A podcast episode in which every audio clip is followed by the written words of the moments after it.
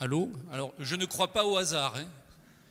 Je ne crois pas au hasard. Et s'il y a tant de problèmes qui se passent, c'est peut-être qu'il y en a un qui n'a pas envie que je vous dise ce que j'ai à dire. Je dis ça, je dis rien, comme dirait l'autre. Alors, euh, oui, je vous aime, mais par contre, j'ai une très mauvaise nouvelle.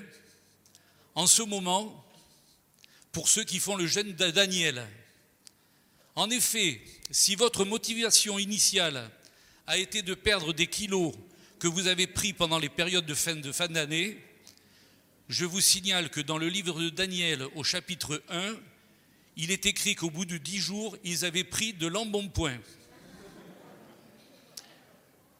Donc, euh, tu peux afficher, hein, s'il te plaît. Donc là, les textes s'afficheront. Voilà, vous voyez le texte euh, dans Daniel. Alors, la question que je pose, c'est quelle est la véritable motivation que vous faites quand vous faites un jeûne de Daniel Décider de faire ce jeûne correspond à faire un vœu, et je vous engage à chercher dans les Écritures, à l'aide d'une concordance, ce qu'il est dit sur ce sujet.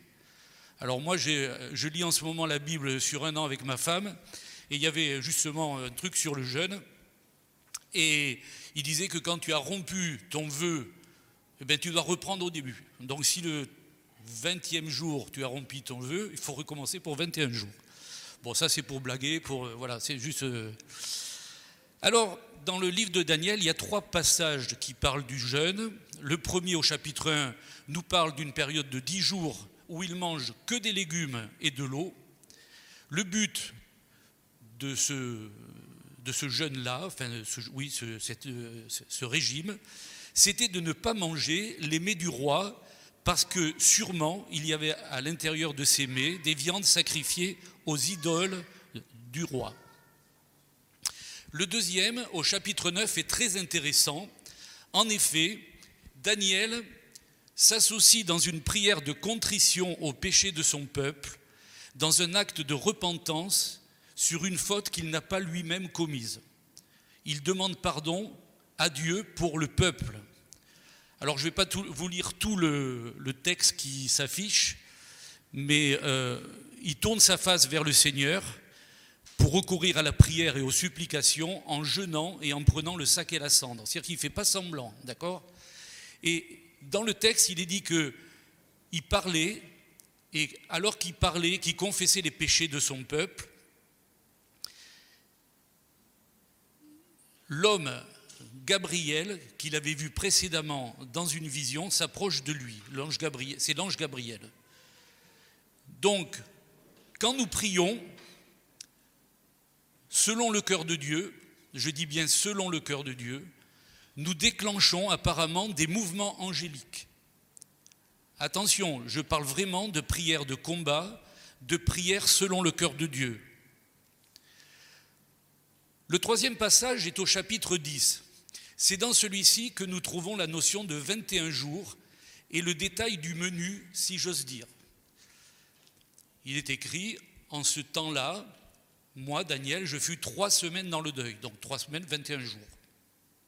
Je ne mangeai aucun mets délicat et il n'entra ni viande ni vin dans ma bouche et je moignis jusqu'à ce que les trois semaines furent accomplies.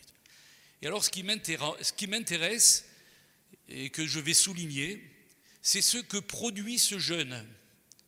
Parce que Daniel, suite à ce, jeûne, il a une vision qui le terrifie, et là un ange lui dit, Daniel ne craint rien, car dès le premier jour, donc dès qu'il a commencé à prier, où tu- dès le premier jour où tu as eu à cœur de comprendre et de t'humilier devant Dieu, tes paroles ont été entendues.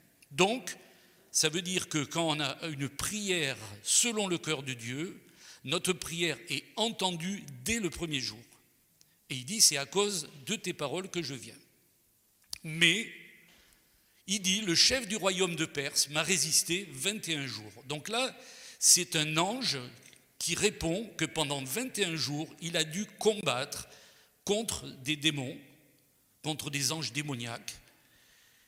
Et il dit même, mais voici Michael, l'un des principaux chefs, donc euh, un ange très puissant, est venu à mon secours, et je suis demeuré là auprès des rois de Perse. Je viens maintenant pour te faire connaître ce qui doit arriver à ton peuple dans la suite des temps, car la vision concerne encore ces temps-là. Donc, ce qui m'intéresse dans ce texte, c'est que quand on prie, on n'est pas en train de dire euh, Seigneur, euh, pim, pim, pim, euh, je passe vite fait. Quand on prie selon le cœur de Dieu et qu'on y met entre guillemets les moyens, il se passe quelque chose dans les lieux célestes. Et on a une clé donc de ce qu'il se passe quand nous prions vraiment selon le cœur de Dieu. Nos prières, apparemment, d'après ce texte, engagent et soutiennent le combat angélique. Rappelez-vous ce texte qui dit aussi, nous n'avons pas à lutter contre la chair et le sang, mais contre les esprits méchants, les princes de ce monde de ténèbres. Donc vous voyez, même dans le Nouveau Testament, on en parle. Ouf, quel genre d'attitude qui plaît à Dieu. Mais ça coûte. Il y a plus qu'une privation de nourriture. Mais pour ça, il faut demander d'avoir un cœur de combattant du royaume de Dieu. Je vais être très honnête avec vous, quand je fais des prédications comme ça, je me mets autant de votre côté, c'est-à-dire à l'écoute et la remise en question, et je vais être honnête avec vous, j'aimerais être comme Daniel, et je ne le suis pas, je suis honnête. Quand je vois ce que fait Daniel, j'ai pas encore cette trempe. J'ai bien dit j'aimerais, je pose la question, et vous? Alors demandons à Dieu de nous aider à devenir un serviteur de la même trempe que Daniel, des serviteurs prêts à faire avancer le royaume de Dieu. Ô Saint-Esprit, au secours, viens à notre aide. Sans toi, je ne peux rien faire. Alors, aujourd'hui, je vais vous parler de nourriture spirituelle. Jésus n'a-t-il pas répondu au diable lors de la tentation dans le désert? L'homme ne vivra pas de pain seulement, mais de toute parole qui sort de la bouche de Dieu. Alors un jour, en prenant la Sainte Seine ici, j'ai réalisé une des facettes de la symbolique de ce diamant que nous a donné le Seigneur, cette Sainte Seine.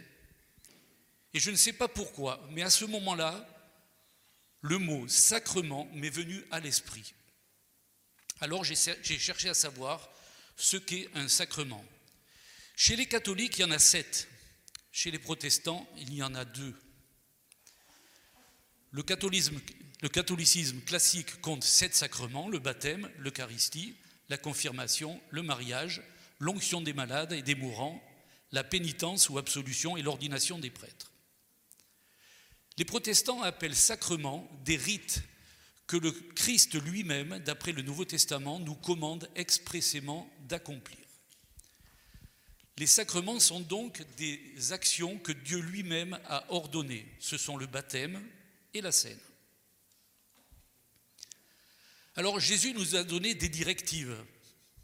Et les protestants, on en appelait deux sacrements. Et ce matin, je vais m'amuser, entre guillemets, à relever cinq directives que Jésus nous a données, que je vais m'amuser, entre guillemets, à appeler sacrements. Vous verrez à la fin, j'en rajoute un. Ces sacrements constituent les étapes, les repères d'un long chemin que nous entamons lorsque nous passons par la porte. La porte, c'est Jésus. Faute de temps ce matin, je ne développerai essentiellement que celui qui nous parle de la nourriture spirituelle, la scène. Alors, voilà les cinq sacrements que je vais vous lister. Il faut que tu naisses de nouveau. Baptisez-les au nom du Père, du Fils et du Saint-Esprit. Le baptême du Saint-Esprit. Faites ceci en mémoire de moi, la scène, et allez. Alors, je vais un peu insister quand même sur le premier, au cas où quelqu'un ici ne serait pas né de nouveau. Si tu n'es pas né de nouveau, je vais t'expliquer un petit peu euh, le schéma. On a dans le texte de Jean 3, Jésus qui parle à Nicodème, un, gros docteur de la loi, quelqu'un de très dans la connaissance des Écritures, et il lui dit, si un homme ne naît de nouveau, il ne peut voir le royaume de Dieu. Et alors Nicodème lui dit, comment on peut faire Il lui dit, si un homme ne naît d'eau et d'esprit, il ne peut entrer dans le royaume de Dieu. Ce qui est né de la chair est chair, ce qui est né de l'esprit est esprit. Donc il y a deux, deux modes de vie.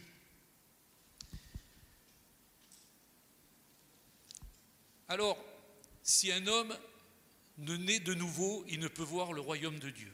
La question que je pose ce matin, si tu n'es pas né de nouveau ce matin, je vais essayer de te montrer comment on le devient. Alors on va revenir au début, au tout début de la création.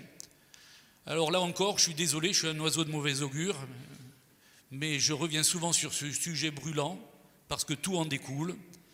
L'humain a tourné le dos à Dieu initialement, on le voit dans le texte entre Adam et Ève, et il a remis la gestion de la terre qu'il avait reçue de Dieu à Satan. Alors ça pique, comme dirait notre ami Philippe, ça pique, mais je suis désolé, c'est ce que la Bible, parole de Dieu, nous dit. Par héritage génétique, nous sommes donc les héritiers de cette malédiction. Naître de nouveau équivaudrait donc à une modification génétique de notre ADN et devenir une version 2.1 améliorée de notre personne. Nous devenons donc, quand on est de nouveau, un organisme génétiquement modifié par le Saint-Esprit. Alors comment je peux naître de nouveau? Jésus dit, si un homme ne naît d'eau et d'esprit, il ne peut entrer dans le royaume de Dieu. De la même manière qu'Adam devint un être complet au début, achevé, abouti, quand il a reçu le souffle de Dieu dans ses narines, nous aujourd'hui, nous l'avons perdu ce souffle initialement à cause de notre héritage et il nous faut recevoir ce souffle de vie que nous avons héréditairement perdu. Pour cela, il y a une démarche intellectuelle, comprendre, réaliser, et de cœur, prendre part. Vous savez que Chouraki traduit le mot croire ou foi par adhésion. Donc, il y a une prise de parti. Le jour où nous comprenons, évidemment c'est le Saint-Esprit qui fait ça en nous, réalisons ce que nous sommes, qui est Dieu et ce qu'il veut, nous devons prendre la décision de renoncer à nous-mêmes. Et ça, ça s'appelle la repentance. Et recevoir le pardon que Jésus nous a accordé à la croix. Alors à ce moment-là, il va mettre en nous son esprit et nous allons pouvoir commencer à vivre la vraie vie. Ce mystère, la vraie vie, c'est Christ en vous et elle va pouvoir devenir votre réalité. Alors, je vais passer assez rapidement sur baptisez-les, mais je donne quelques textes quand même. Allez, faites de toutes les nations des disciples, les baptisant au nom du Père, du Fils et du Saint-Esprit, et enseignez-leur à observer tout ce que je vous ai prescrit. Et voici, Jésus dit, ça c'est rassurant, je suis avec vous tous les jours jusqu'à la fin du monde. Je vais écourter ces passages que j'avais prévu de vous lire. Je vais quand même vous lire celui-là. Ignorez-vous que, que nous tous, qui avons été baptisés en Jésus-Christ, c'est en sa mort que nous avons été baptisés.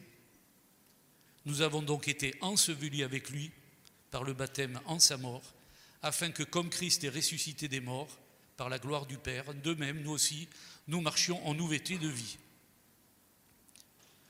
Si nous sommes devenus une même plante avec lui, par la conformité à sa mort, nous le serons aussi par la conformité à sa résurrection. Sachant que notre vieil homme a été crucifié avec lui, afin que le corps du péché fût détruit, pour que nous ne soyons plus esclaves du péché, car celui qui est mort est libre du péché.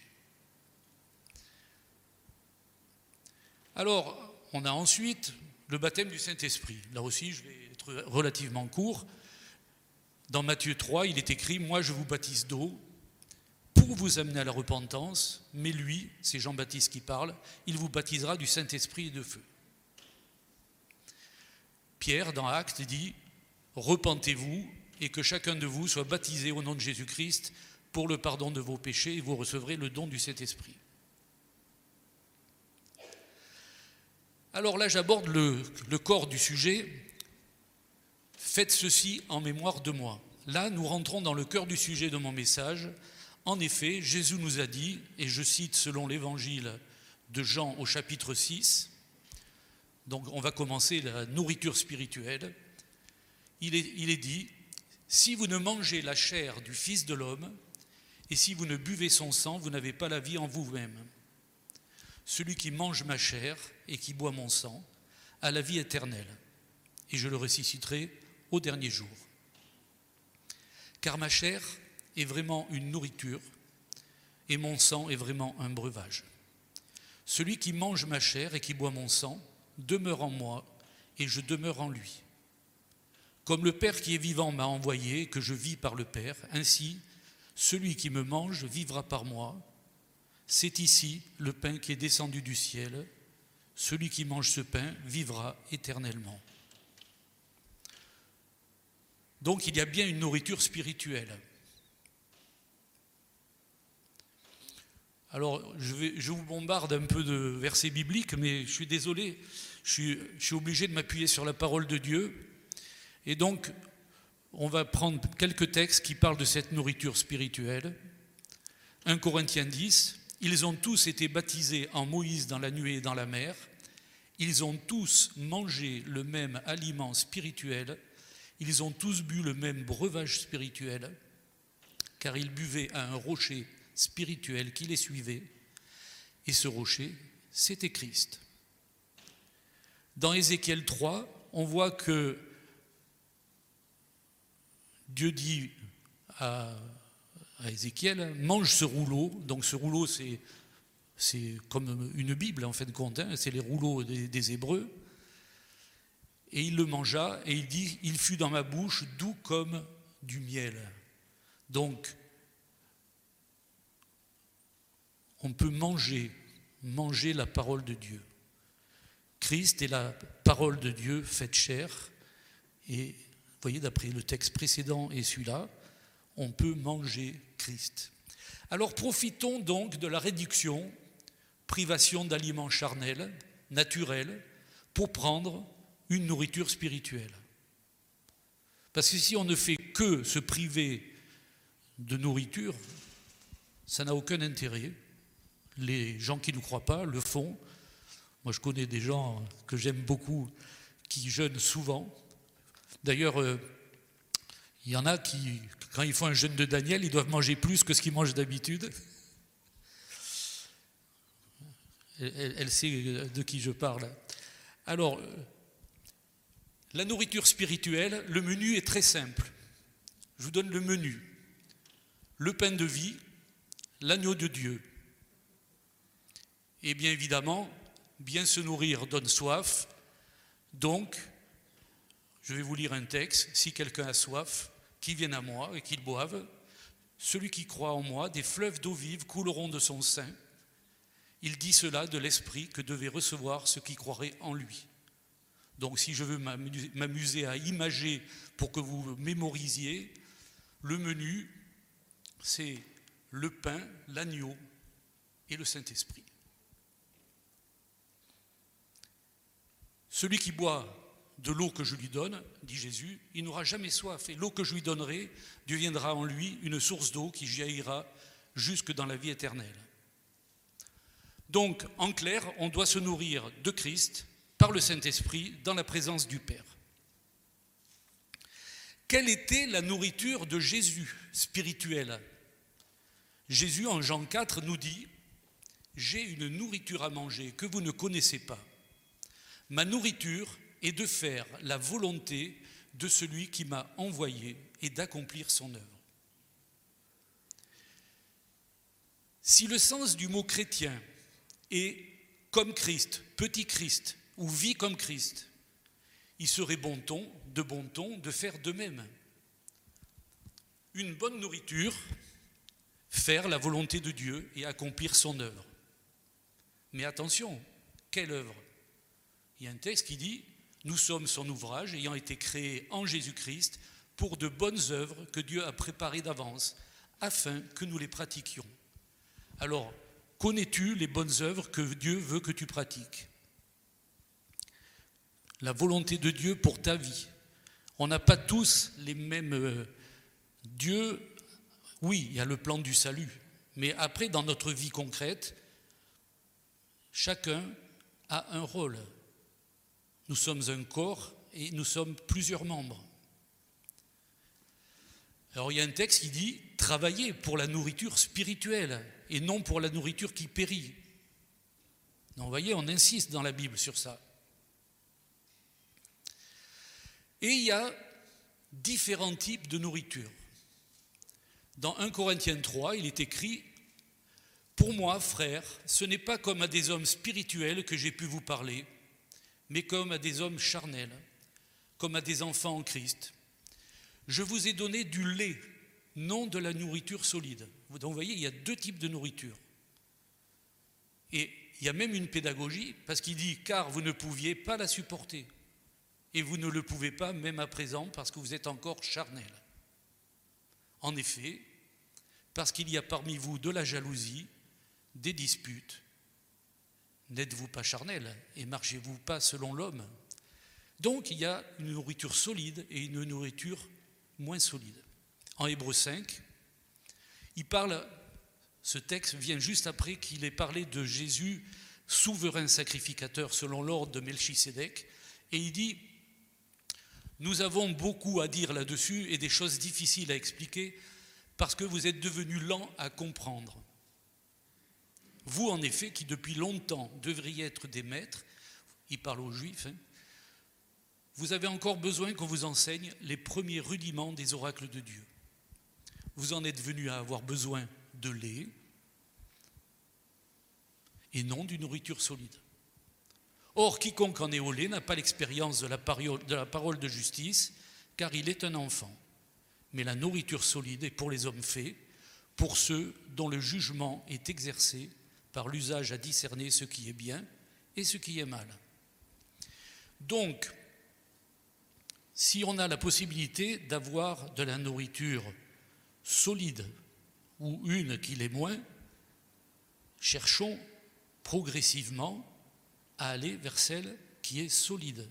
Mais vous avez vu dans ce texte, il peut y avoir des problèmes pour arriver à cette nourriture solide. C'est quoi? C'est les œuvres de la chair, la jalousie, la dispute. Donc, il y a tout un cheminement pour arriver à se nourrir spirituellement, vraiment. Alors, Jésus, quand il nous dit Ma chair est une vraie nourriture,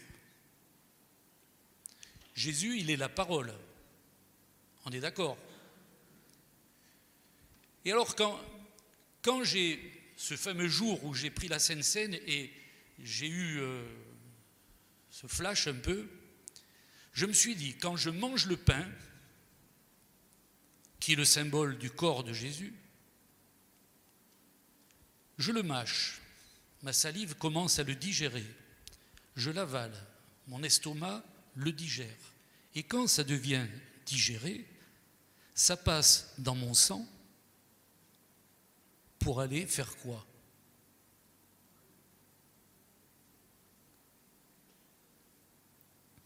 Pour nourrir mes cellules, en s'interpénétrant en elles, en apportant le maintien de la vie et la croissance. Donc quand je prends la scène, si je pense à ça, le pain qui est Jésus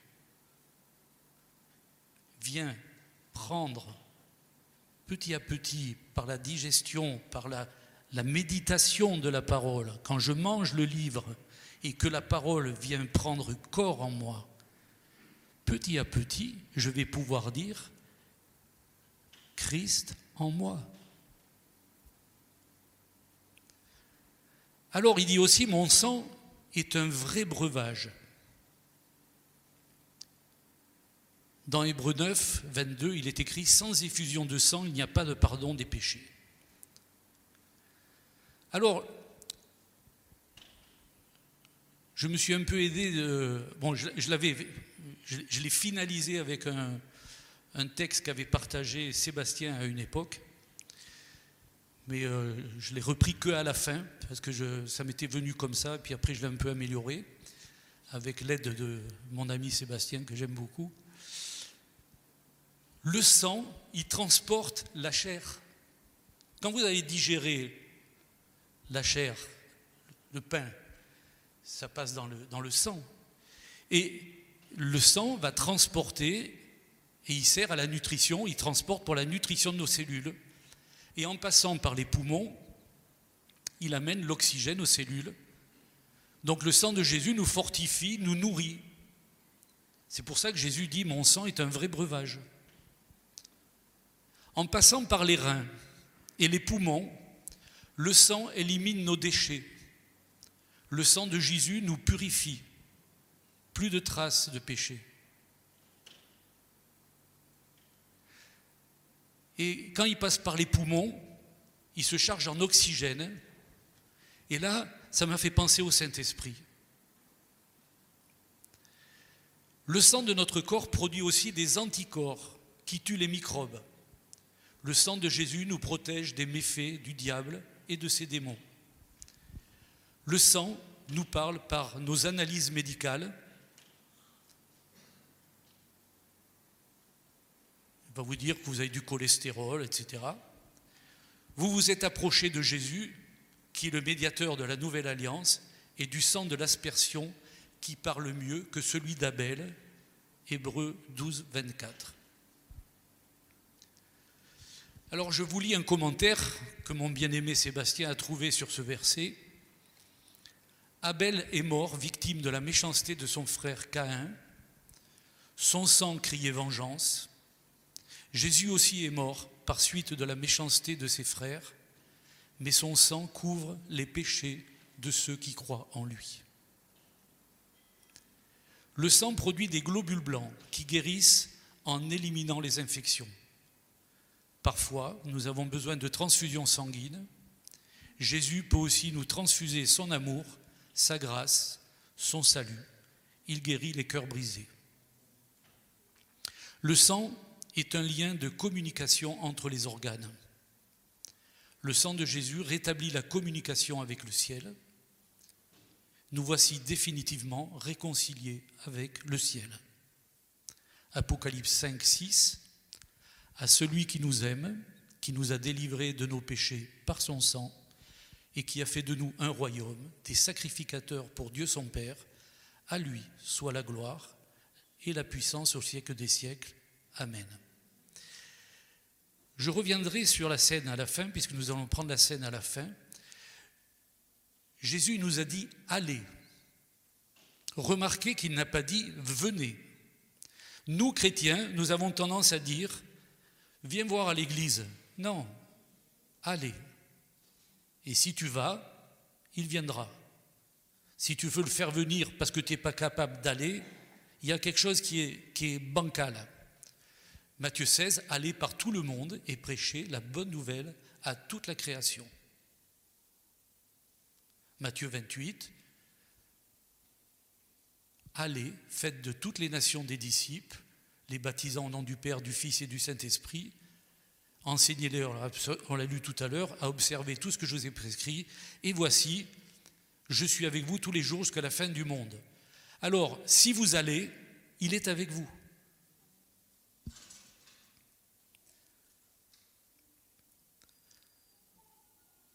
Donc là, nous allons prendre la scène je vais vous lire un texte qui, moi, me, trouble, me marque. C'est dans, euh, dans Matthieu 14. Jésus commença à éprouver de la frayeur et des angoisses. Il leur dit, Mon âme est triste jusqu'à la mort. Il se jeta contre terre et pria que s'il était possible, cette heure s'éloigne de lui. étant en agonie, il priait plus instamment, et sa sueur devint comme des grumeaux de sang. C'est une maladie qui existe. Hein. C'est sur des, stress euh, euh, psychologiques euh, énormes, on a remarqué ça. Donc pour arriver à suer des grumeaux de sang, fallait que quand même Jésus qui est fils de Dieu, mais qui est sur la croix, il ne sera que fils de l'homme.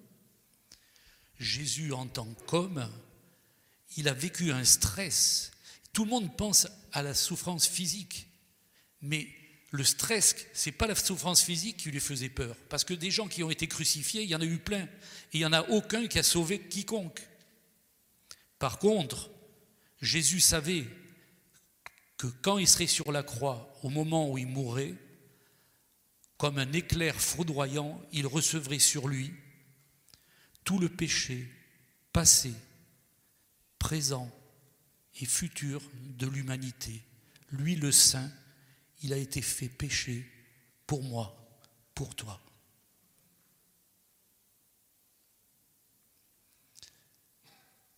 Et il dit, Père, éloigne de moi cette coupe, toutefois, non pas ce que je veux, mais ce que tu veux. Dans Apocalypse 14, 10, il est écrit, il a bu le vin de la fureur de Dieu, versé sans mélange dans la coupe de sa colère.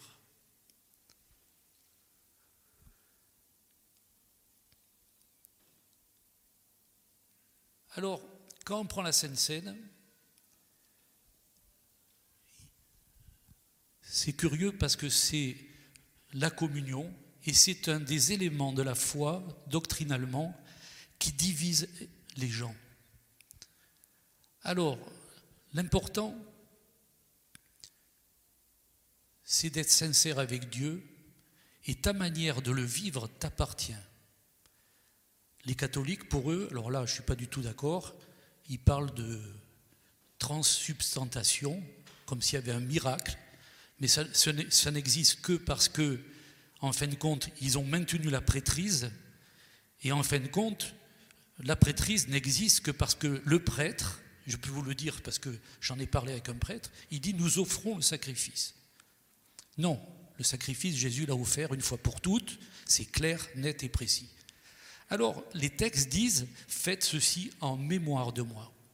Alors oui, ça peut être qu'un mémorial ça peut être plus qu'un mémorial.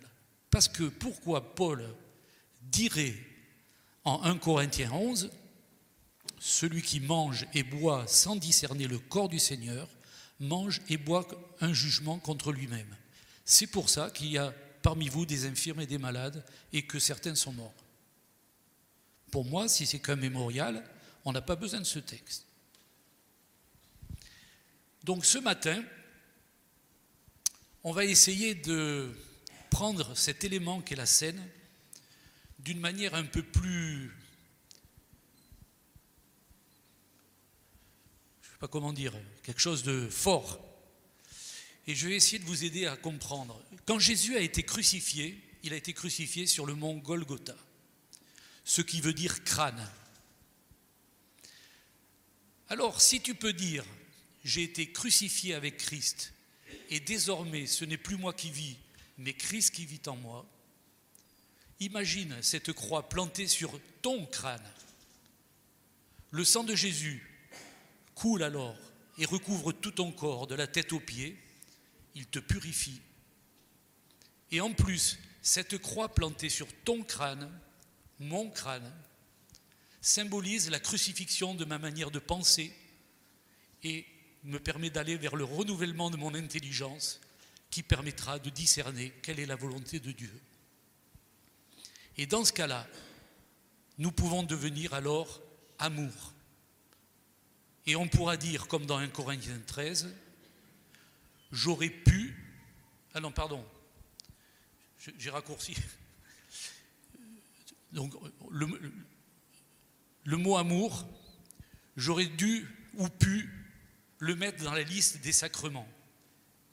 Puisque Jésus nous dit, ce que je vous commande, c'est de vous aimer les uns les autres. Aimer. Aimer en action. Parce que souvent dans nos milieux chrétiens, on aime, vous savez, euh, mais quand il y en a un à côté, il a faim, on ne lui donne pas à manger, etc. Donc attention, aimer en action, en voilà une vraie nourriture spirituelle. Mais le vrai amour. Et alors si tu es vraiment amour, tu deviens patient, plein de bonté, tu n'es plus envieux, tu ne te vantes plus, tu ne t'enfles plus d'orgueil, tu ne fais plus rien de malhonnête, tu ne cherches plus ton intérêt, tu ne t'irrites plus, tu ne soupçonnes plus le mal, tu ne te réjouis plus de l'injustice, mais tu te réjouis de la vérité. Tu excuses tout, tu crois tout, tu espères tout, tu supportes tout, et tu ne périras jamais. Que le Seigneur vous bénisse.